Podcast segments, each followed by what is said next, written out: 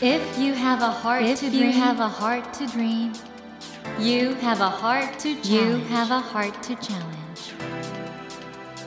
take that Take challenge that challenge and realize, and realize your dream. Your dream. Dream Dream Heart. ドリームハート政教新聞がお送りします皆さんこんばんは森健一郎です 東京 FM のスタジオから全国38局ネットでお届けしています。ドリームハート。この番組は日本そして世界で活躍されている方々をゲストにお迎えしその方の挑戦にそして夢に迫っていきます。さあ今夜お迎えしたお客様なんですけども現代アートの世界で大変注目されている若手アーティストの方です。井上亮さんにお越しいただいていますよろしくお願いしますよろしくお願いします。こんばんは。なんかもう黄色いキャップこれな黄色いキャップ。バッドって書いて 文字が書いてあるものが好きなんですけど、はい bad って書いてありました。今日は。何種類ぐらい持ってるんですかキャップは？あでもこれだけですね。たまたま bad って書いてあるのを持ってる。そうなんですね、はい。はい。あのまあ皆さんですねおそらく NHK の E テレで放送中の世界の美術をユニークな歌とアニメで表現された「びじゅチューン」という番組これのアニメをおそらくはい。あれってもうどれぐらいやってますか？あの番えっとですね、今年で4年目です。4年目、はい。でもあれですよね卒業制作のアニメから一貫してあの世界観ああ、そうですね。ちょっともう 逃れられないというか。えー、と赤ずきんと健はい。康という、これ皆さんぜひ YouTube でご覧いただきたいんですけど、はい。すごいですよね。デビューからスタイルが確立してるという。あーまあアーティストにもいろいろなタイプがあると思うんですけど、はい。私はもう基本的に1個の価値観みたいなのでしか作れないタイプなのかなと10年ぐらいやってきましたが思いました。逆に言うとどの作品を見てもはい。これは井上さんだって分かりますもんねそうですね。声の特徴とかもあると思いますしあの空気感みたいなのがね、はい、最初の23秒でも。そうですね。しかも井上さんは実はシンガーソングライターでもあると。シンガーソングライターでもあります。これすごくないですか？あの、ええ。今ね動画を中心に活躍されるアーティストがたくさんいると思うんですけど。ええ。全部の要素を自分でやってる方ってそんなにいないんじゃないですか？そうですね。あんまりあの同じ仕事の仲間っていう感じで出会えることってなかなかないです。ね、そんなわけで井上さんは美術中もそうなんですけど、まあ、アニメーションそして歌そして音楽すべて自分でやってるというまるでレオナルド・ダ・ヴィンチみたいな。ダヴィンチって音楽もできるんですか？いや違います。井上さんもじゃすべてやるっていう意味ですけどそういうことか。はいそんなダ・ヴィンチの井上さんなんですけども 井上さんのお人柄そしてそのアートの世界を探っていきたいと思います。まあ皆さんご存知の方も多いと思うんですけどプロフィールをねはい改めてちょっと振り返りたいんですけど、お井上さんは1983年兵庫県生まれはいなんですね。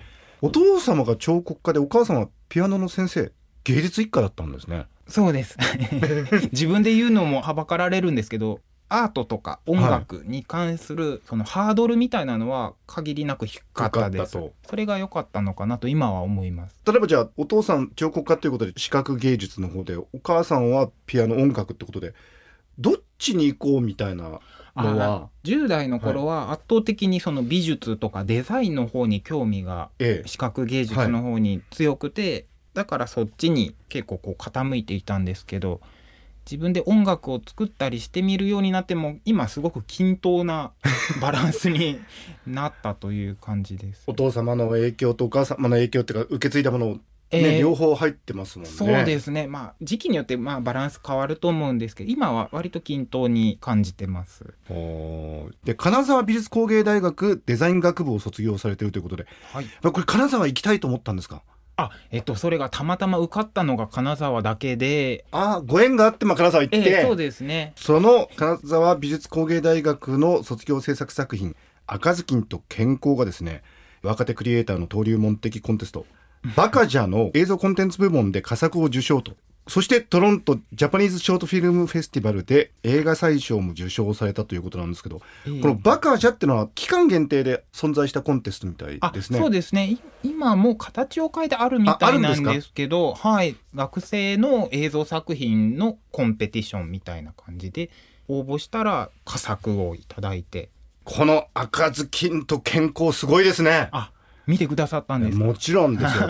これも皆さんね井上さんのアニメーションは本当にちょっと発想が飛んでるというかユニークというか普通この展開は思いつかないでしょうっていうようなね、え。ちょっとぜひ見てくださいよな。赤ずきんちゃんが狼さんに食べられるとこから始まるんですけど狼さんの体内でいろんな出会いがあり、そうですね。あのストーリー展開は思いつかないですね。本当ですか？ありがとうございます。脳にも行きますもんね。そうですね。はい。いや面白すぎてあ。あれ見たらあこの人はすごい才能があるって見る人が見たらわかりますよね。本当ですか？よかった。本当ですよ。えー 結構もう隙間産業のようなつもりでやっているので。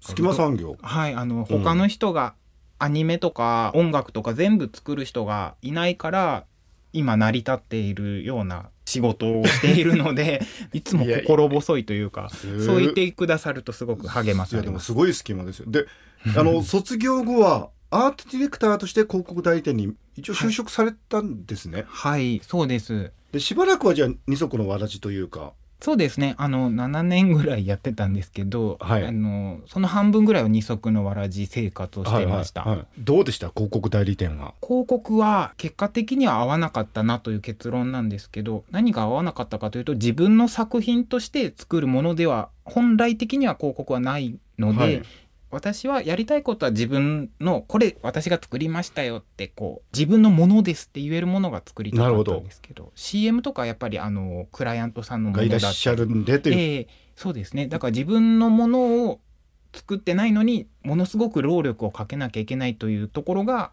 合わなかった。あ。気持ち的にちょっとそうですね。ということなんですね。はい、ということでも独立されてそして2013年から NHK の E テレで世界の美術を自分の歌そしてアニメで紹介する美術チューン。これだけ続いてるってことは大好評だってことですよね。そうですね。まあいろんな時期があったんですけど 今は好評いただいております。あの私目撃しましたよ。東京駅のキャラクターストリートをええええええ。NHK のところに売ってるじゃないですか、ああすごい、井上さんの。あれうん。女の子が喜んで買ってるの見ましたよ僕 新幹線降りてきた。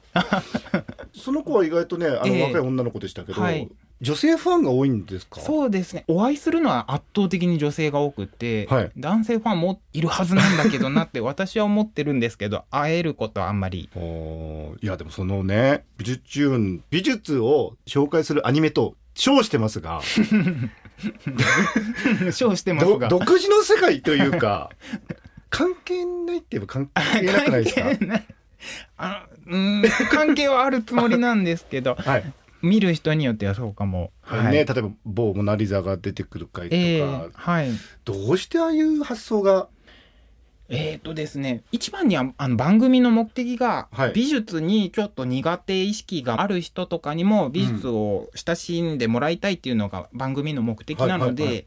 そういう美術苦手意識って結構根深くてでちょっとやそっとじゃ壊れないように私が感じているんですけどもう4年目やってるけどまだそういうふうに思っていてだからうんちょっとやそっとのひねりじゃ見てくれないから本当にひねってるんですね本当に頑張らないと無理だと思っていいつもやってます。でもあの井上さんはその卒業制作の赤ずきんと健康からしても独自のスタイルが確立されててで今の美術チューンはそのスタイルが貫かれてる気がするんですけどええ一方で E テレなんではい。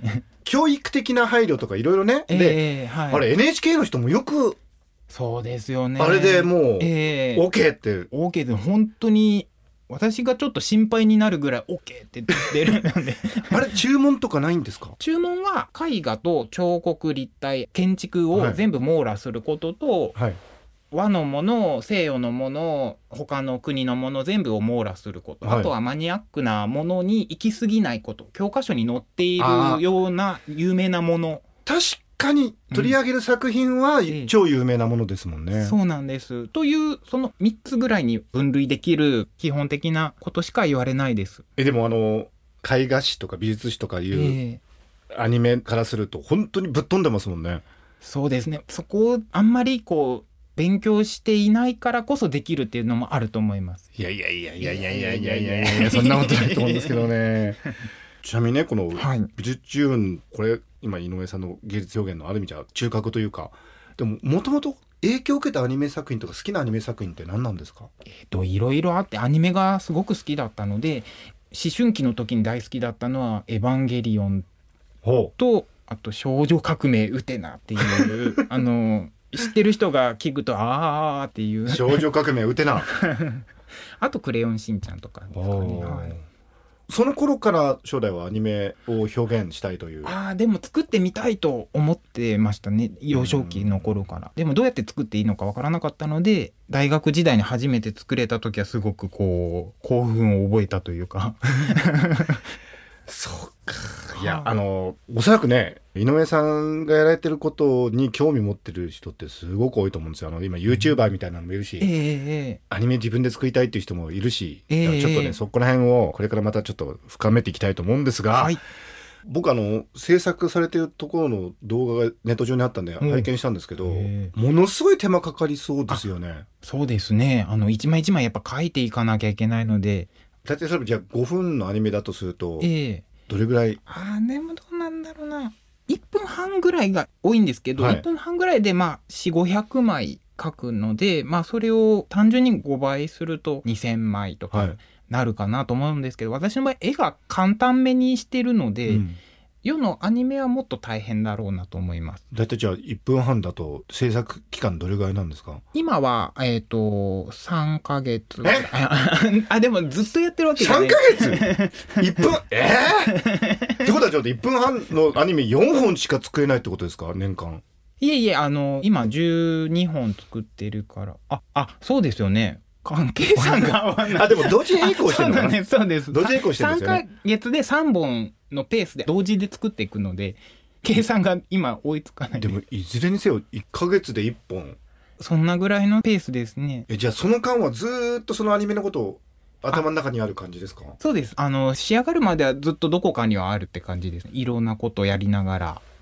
えーあの動画拝見したあのキーボードがあってでマイクがあってマイクでこうやって音入れされてましたけど、はい。あれ普通の部屋みたいに見えたんですけどあの音響とかあんまり関係ないんですか？そうですね。あの、マイクが広い範囲のええ。音を取らないマイクなので、ええ。家で撮ってあます。広い範囲の音を拾わないマイクを使うと、はい。別に普通の家の環境でもできると、そうです。例えばクーラーをつけていたりとかするとうーんって音が入ったりしますけど、ええ。そういうのは距離が取れていれば入らない。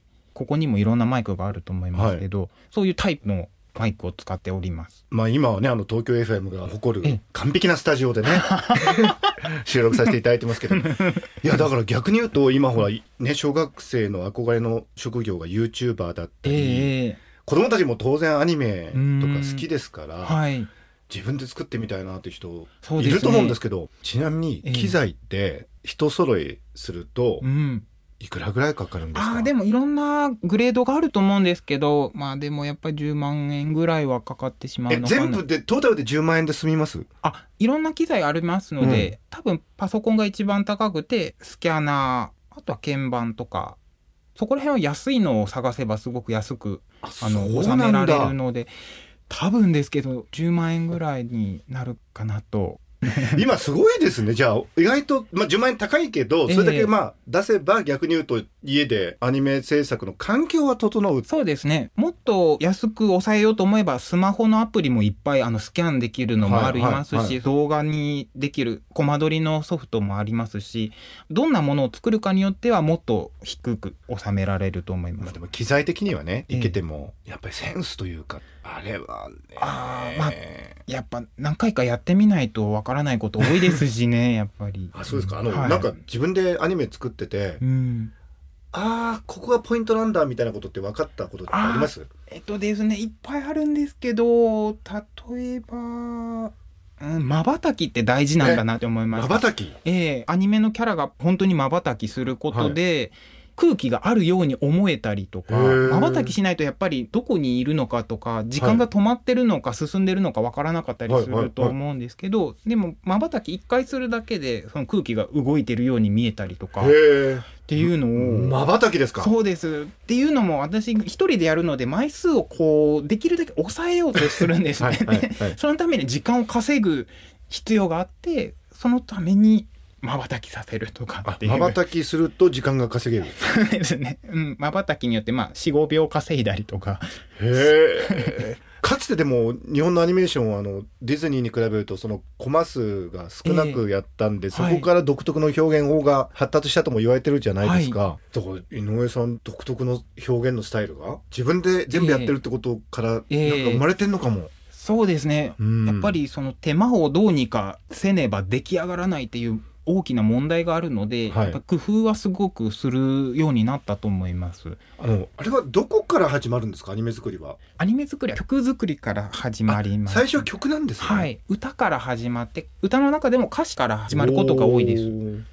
すその時キャラクター設定とかは特に？えっ、とキャラができていて歌ができていくパターンもあれば、歌からキャラクターをこう引っ張り出すみたいなえー本当歌が最初なんですねそうですね。まあ今は何かを説明したりとか美術作品を紹介したりする歌を作ることが多いので、そうするとやっぱり紹介したい部分が決まってくる。はい ということは、そこを歌詞に起こしていくのが一番先になるっていう。すいません僕今本当にホスト役なんですけどその美術作品をここが紹介したいって今おっしゃってたのですごく僕やっぱり受けてしまいましてはい。美術運は紹介してるというよりはもう独自の世界ですよね。私はもうすごい、できうる限りの紹介をしてるつもりではおります。モナリザとかはい。ヴィーナスとか、ええ。ああいう美術作品をもとにあのストーリーが出てくるっていうのがええ。す すごくないですか、でもあの、モナリザの場合は、うん、パッと見た時にちょっとこう友達になれるかどうか分かんない顔しているなという印象があってそれプラスあのレオナルド・ダ・ヴィンチがスフマートっていう手法をはいはいぼかす技法によってこう空気感を出したとかっていう。まあ、そのうんちくの部分とかっていうのを両方共存させると「おつぼねやモナリザさん」っていう曲になったんですけどだからまあまあ紹介したい あの紹介の術ではあるんです。いややっぱりおねモナリザはおつぼねね すごい、ええそうですね。あとはもう自分で調べてくださいとか。はい。確かにあの興味を持つきっかけにはそうですね。なるんでしょうね。はい。最初の取っかかりにどうにかなってくれればと思ってすごいわでも E テレのねこの番組のオファーっていうかそのきっかけは何だったんですか？えっ、と、美術チューンを作っているプロデューサーの人が別にやっている番組で、ええ。テクネ映像の教室という番組があるんですけど、はい。それは映像のいろんな技法、コマ撮りだったりとか、時間操作とか、はい。いろいろあるんですけど、それの1個を使って、アーティストにこのテーマで作品を作ってくださいってお願いするコーナーがあるんです。テクネトライというんですけど、そこに私がプロジェクションという技法の会に呼ばれて、はい。作品を作ってくれと言われて、で、その時に、小人ピザっていう歌を作ったんですけど、やっぱり謎の歌とアニメを。うん。それを、プロデューサーの人が、夏休みでご実家に帰省されていた時に、え PC で確認されてたんです。そうすると、そばにいた姪っ子さんが、その小人ピザの歌を2回ぐらい聞いたら覚えて歌い出したへらしえくって、でそのプロデューサーの人は真面目な美術番組をずっと作ってこられたんだけど、どうやってもあんまり見る人が広がらないっていうことを悩んでおられて、でその姪っ子さんがすぐ覚えたぞっていうのを見てあこれは使えるかもしれないと思って私に美術の仕事をお願いしたというふうに聞いております。その姪っ子さんのおかげですねもそうですね。塩ブーって言うんですけど塩ブーのおかげでここまで来れました。いやーでもね今後どうなっていくのかとかね本当井上さんのお人柄にもっともっと興味が出てきた人がいると思うんでお待たせいたしました。それは来週 はい。伺いたいと思います。ということで森健長が東京 FM のスタジオから全国放送でお届けしています「ドリームハート今夜はアーティストの井上涼さんをお迎えしました井上さん本当に本当面白いですありがとうございますありがとうございますぜひあの来週もお越しいただいて、はいえー美術中周りの話とかですねあるいはこれからのアーティストとしてのビジョンだとかいろんはない活動とか伺いたいと思いますので、はいよろしくお願いしますよろしくお願いします。Never let go of that dream. Never forget Never that forget heart to that challenge. heart to challenge. Dream heart. 茂木健一郎が東京 FM のスタジオから全国38局ネットでお届けしてきました「ドリームハート。今夜は現在 NHKE テレで放送中の番組「美術チューン」をはじめ映像イラストなどさまざまな分野で創作活動を行っていらっしゃいます。現代アートの若手注目株アーティストの井上亮さんをお迎えしました。いかがだったでしょうか？あの本当アーティストっていうのは作品が自分の表現だと思うんですけど井上さんはお話ししてても最初の何秒間かでああこの人はこういう人なんだなっていう独特の存在感を感じる方ですね。ですから逆に言うとね我々あの一人一人自分の個性を生かすということはすごく大事なことなんですけど結局その個性を生かすということの延長線上にアートがあるんだなと思うとアートというのは案外我々の生活に身近な存在なんだなということを改めて思いました。さてドリームハートのホームページでは毎週3名の方に1000円分の図書カードをプレゼントしています。番組へのご意見などメッセージをお書き添えの上ドリームハートのホームページよりご応募ください。お待ちしています。さあそろそろお別れの時間となってしまいました。今夜の放送は SNS を通して多くの方と共有することができます。ぜひシェアラジオと検索してみてください。それではまた土曜の夜10時にお会いしましょう。ドリームハート。お相手は森健一郎でした。ドリームハート。